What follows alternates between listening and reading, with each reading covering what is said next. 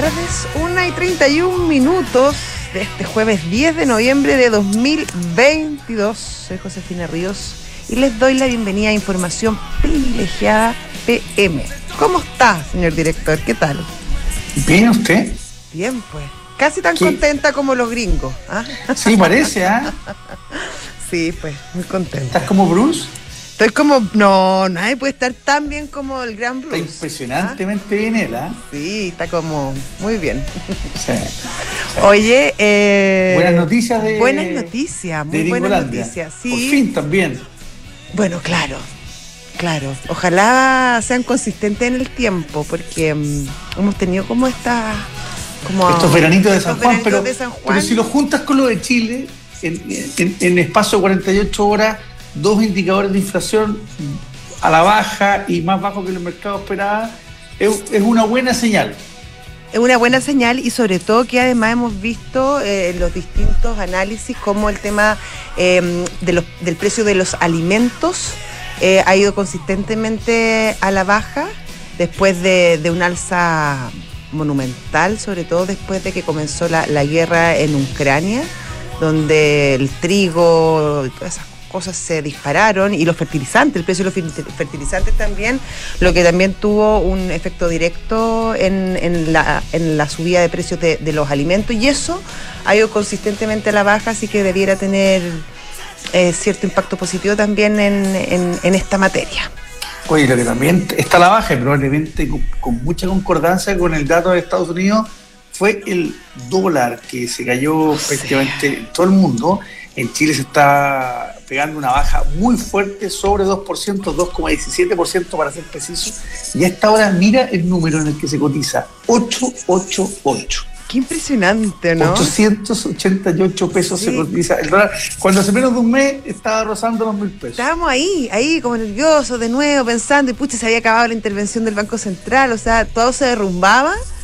¿Cuándo íbamos a pensar que iba a estar en 888? Increíble, ¿no? Muy buena noticia, sí. Y separándose del euro, ¿ah? que el euro, el euro está subiendo 1,6%, separándose un poquito. ¿ah? Sí, bueno, vuelve, también a punto de rozarse. Claro, vuelve también a, a, lo que estábamos acostumbrados, donde hace ya una buena cantidad de años, salvo este, este paréntesis que, vivimos durante el 2022, el euro siempre está un poquito por sobre el el dólar. Se están sacando 15 pesos de diferencia en el mercado local.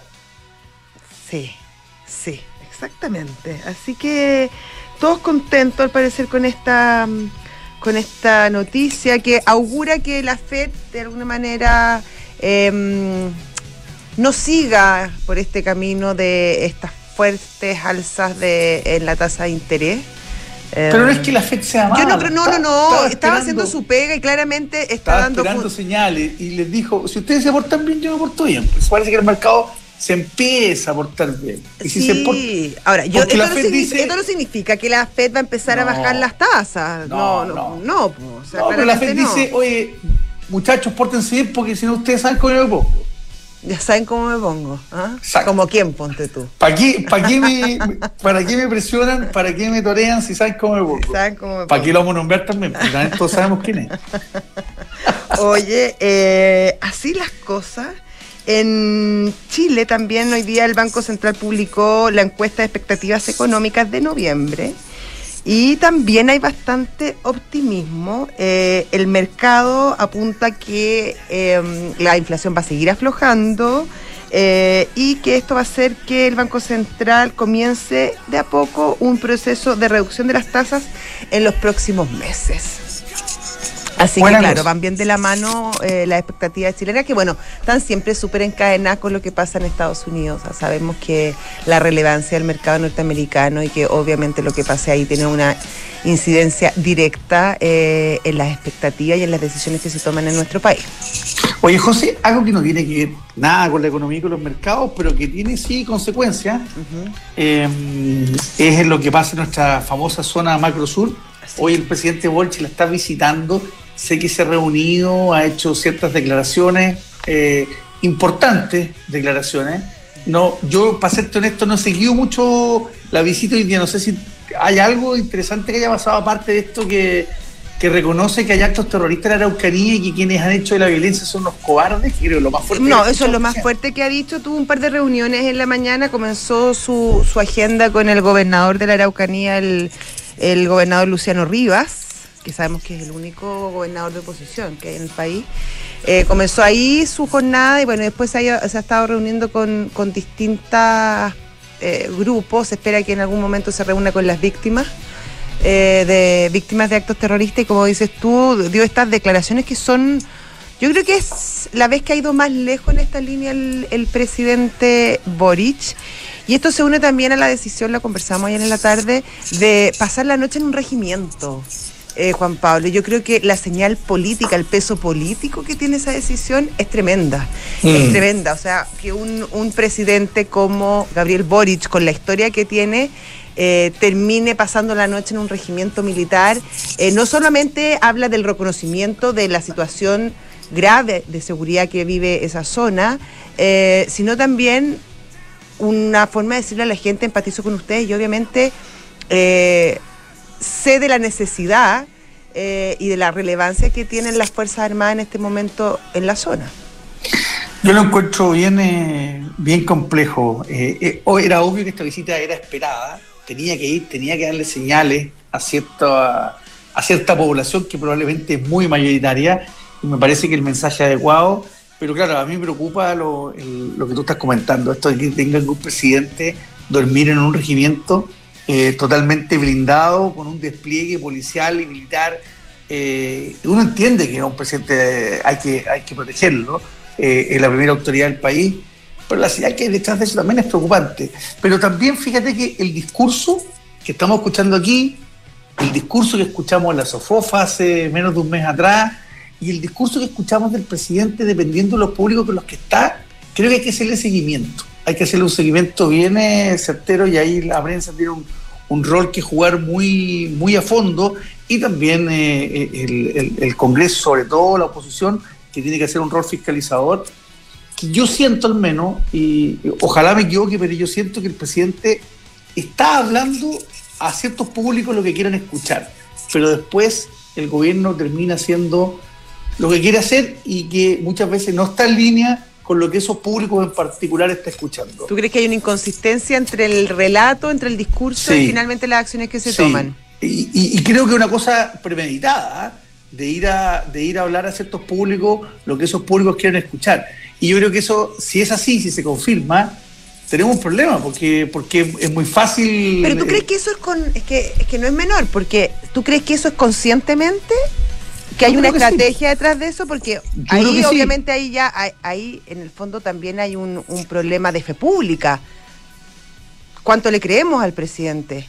Porque si en el fondo no dice lo que siente o no, o, o no se ex- o no expresa finalmente lo que hace, porque puede ser que uno diga una cosa y que en el camino se caiga o que no se cumpla, pero que haya una, una decisión expresa de decir una cosa para no cumplirla, eso yo lo encuentro más complejo. Es grave. Por Sí. eso, pero, pero donde sí tenemos evidencia de lo que estoy diciendo es en, lo, en las reformas económicas.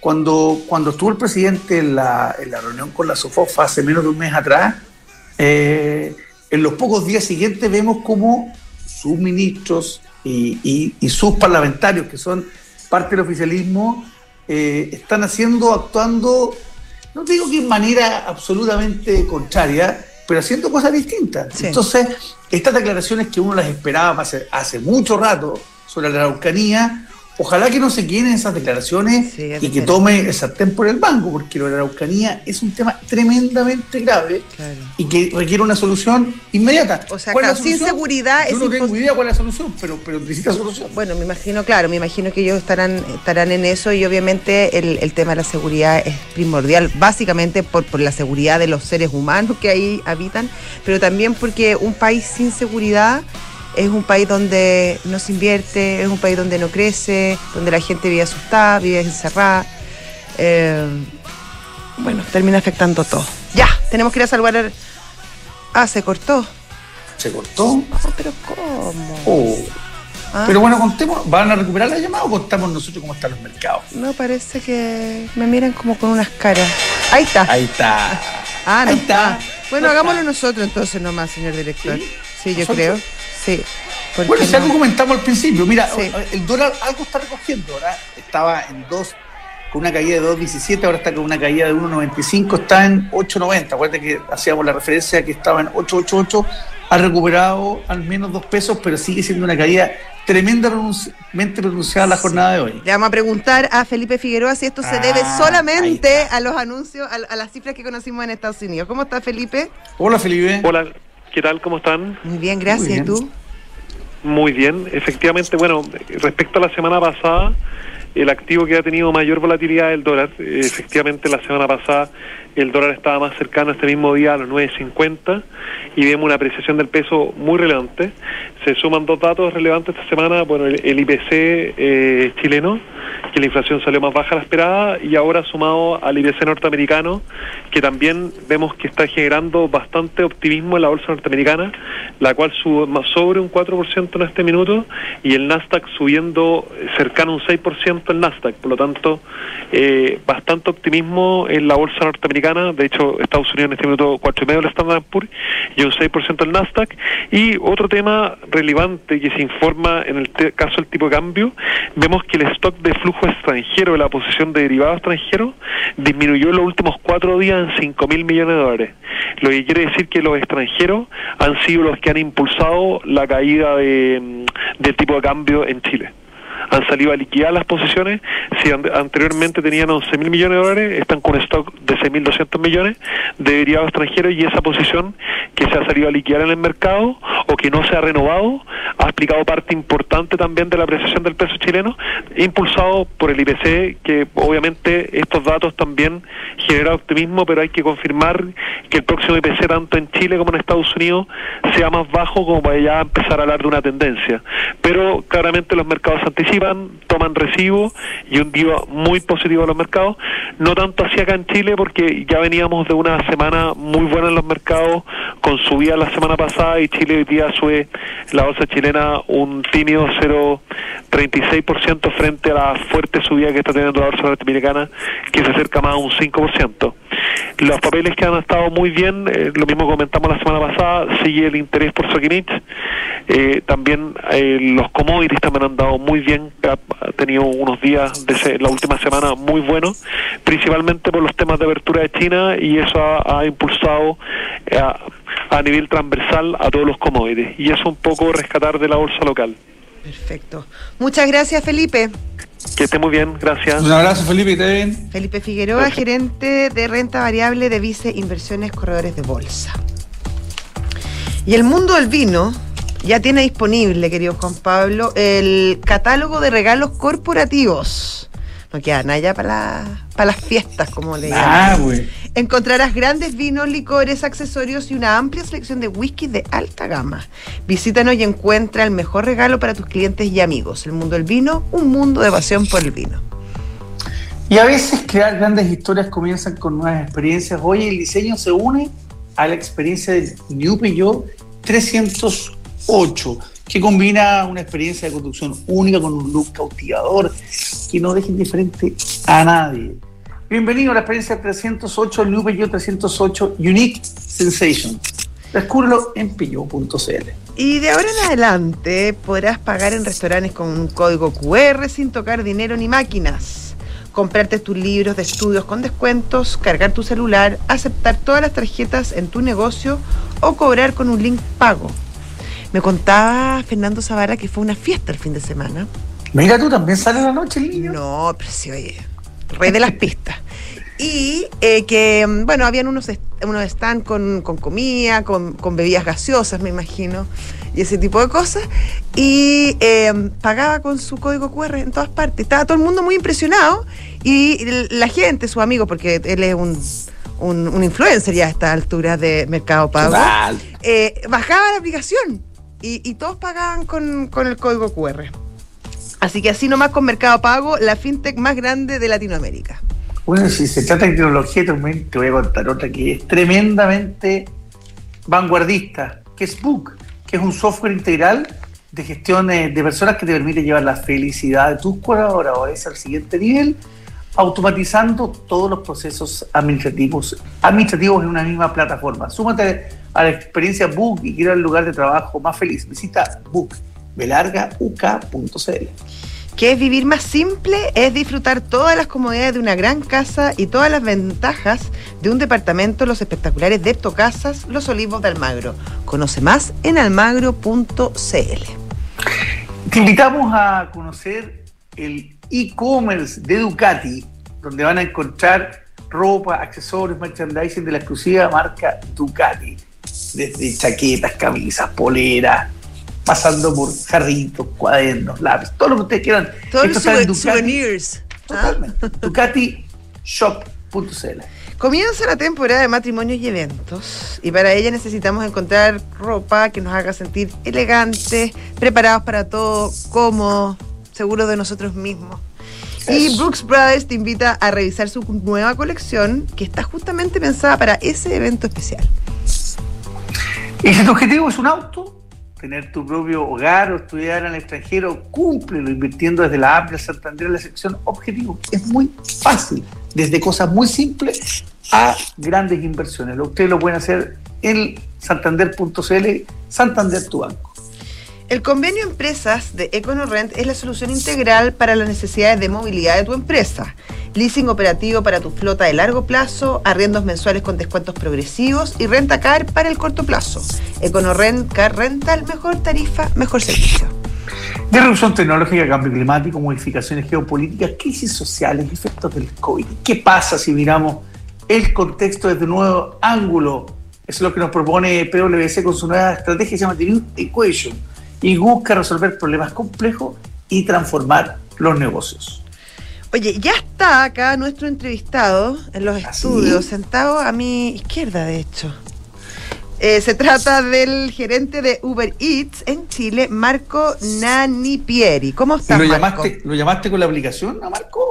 ah, solo? Muy buenas tardes, Josefina. Muy ¿Cómo feliz de estás, estar acá. Marco? Excelente. Hola, Marco, ¿qué tal? Muy bien. Bienvenido. ¿De dónde eres, Marco? Yo soy italiano. Italiano. italiano, pero ya tengo nueve años aquí en el país. así. ¿Y de qué parte de Italia? Yo soy de, de la zona del vino, Toscana. Ay, pero qué cosa más Toscana, pero qué bueno. Fi- Firenze. Ay, Firenze. sí, muy bonito, qué suerte. Sí. Bueno, también tenemos un lindo país acá. Increíble. Por eso me he quedado. Ya son nueve años que estoy acá. Y cinco años tiene Uber Eats en Chile. ¿Cuál es el, el recorrido que han hecho y el balance que hacen de, de- de la aplicación en nuestro país? No, sí, mira, te cuento, es justo este mes y la verdad que me, deja súper emocionado porque el 28 de noviembre del 2017, cinco años atrás, estamos lanzando la aplicación aquí en el país. Eh, yo justo eh, estaba en este equipo de lanzamiento, era, he sido el primer empleado acá. Y me recuerdo que estamos lanzando solo nomás en la zona oriente de Santiago. Eran como cuatro o cinco comunas. Hoy día estamos en 22 ciudades de Arica a Puerto Varas. Eh, me recuerdo también que lanzábamos en, eh, en noviembre del 2017 con 187 restaurantes. ¿Sabes cuántos tenemos hoy día? No, ¿cuánto? Tenemos 9.000 restaurantes, más de 9.000. Impresionante, ¿eh? Eso es un crecimiento explosivo, ¿no? Exactamente, ha crecido muchísimo y por, por el lado de los socios repartidores también, ¿no? Porque lanzamos con 400 repart- socios repartidores en su momento, ahora son casi más de 20.000 personas. Bueno, les tocó la pandemia de entre medio que fue como un Sí. boom Una- para la una bendición. ¿no? Sí. Sí, sí, sí, o sea, justamente durante la pandemia fue donde tuvimos un crecimiento bastante importante y explosivo. Crecimos, o sea, si piensas, solo las pymes durante este mismo periodo de la pandemia habían crecido un 135%. O sea, que era algo que este, en el momento inicial de incertidumbre no, no, no sabíamos muy bien lo que iba a pasar, ¿no? Entonces, crecieron muchísimo, el número de restaurantes crecieron en un 60% también durante la pandemia. Y, y bueno, estamos viendo que, que no ha bajado, ¿no? Esta tendencia. O sea, creíamos anteriormente que a lo mejor iban a decrecer las órdenes, pero este, este hábito de consumo continúa. Oye, Marco, ¿y, y cómo ven ustedes el- la industria en la que se mueven?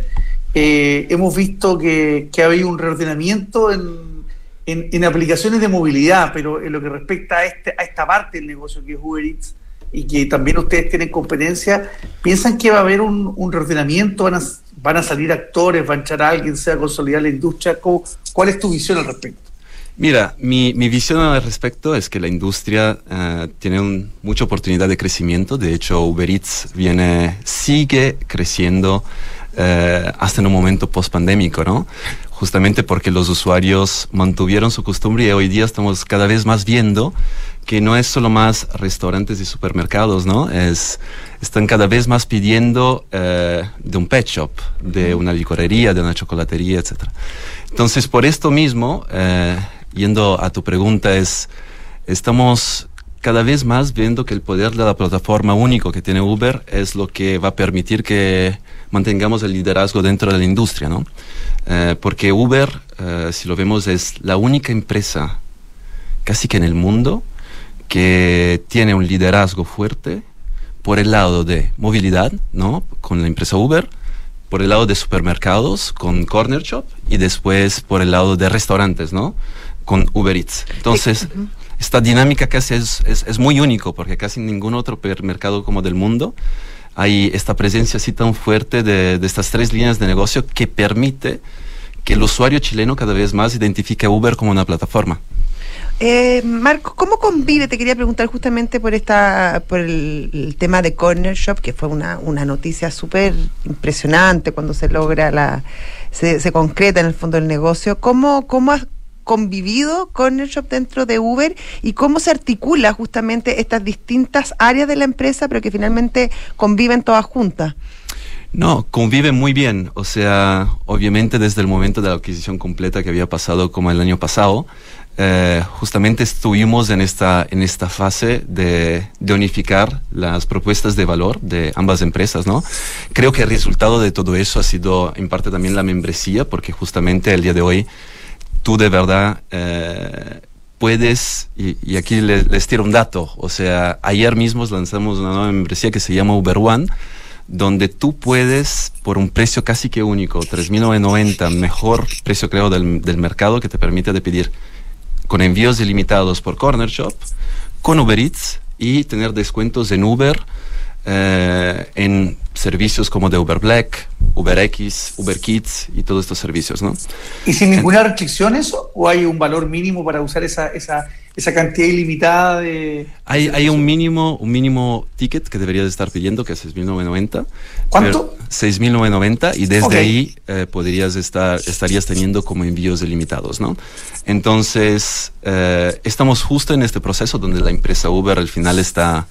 Eh, la tecnología de Corner Shop se está utilizando para que eh, se pueda utilizar en cada país del mundo. Y esto ha sido lo más lindo, ¿no? Eh, porque de verdad se, ha trabajado muchísimo con su equipo para que se pudiera escalar desde Chile a todos los países del mundo. Esta tecnología que, que, ha sido creada aquí en Chile y donde el equipo ha hecho un excelente trabajo. Claro, ahora, em, cuando partió Uber en en Chile partió básicamente con el tema de la movilidad, lo, claro. lo, lo, los autos, sí. básicamente. Eh, y hoy, claro, ha ido de alguna manera mutando y de alguna manera uno siente que esa área ya no es la más no es la más importante, sobre todo después de la pandemia, sí. donde los traslados eran bien pocos. Yo creo que ahí mutó un poco el, el negocio, de alguna manera. Y además, en, la, en las otras áreas, eh, con una competencia súper fuerte. O sea, hay empresas importantes, grandes, internacionales también, que, que, tienen una fuerte presencia en Chile y que sobre todo pensando a lo mejor en los grupos etarios más jóvenes, eh, incluso de más fácil acceso. Exacto, no, exacto, totalmente. O sea, yo me recuerdo, yo entré a Uber casi siete años atrás y estaba en el equipo de lanzamiento como también de Uber de movilidad cuando estábamos aquí en el país expandiéndolo a todas las ciudades de Chile. Y en su momento nadie tenía la perspectiva de que, por ejemplo, se pudiera utilizar Uber Eats, ¿no? O sea, era algo que empezamos a hacer entregas de, a través de un piloto en Estados Unidos, donde tú pedías a través de la aplicación de Uber helados, ¿no? Y desde ahí vieron que la tecnología de Uber se pudiera haber utilizado también para el delivery de comida. Y así nació todo, ¿no? Entonces ahora tenemos casi un concepto muy fuerte de plataforma, porque es esto, el, uh, creo que lo que nos distingue de verdad de todos los demás, porque somos la única aplicación que de verdad tiene un concepto de movilidad y alimentación, ¿no?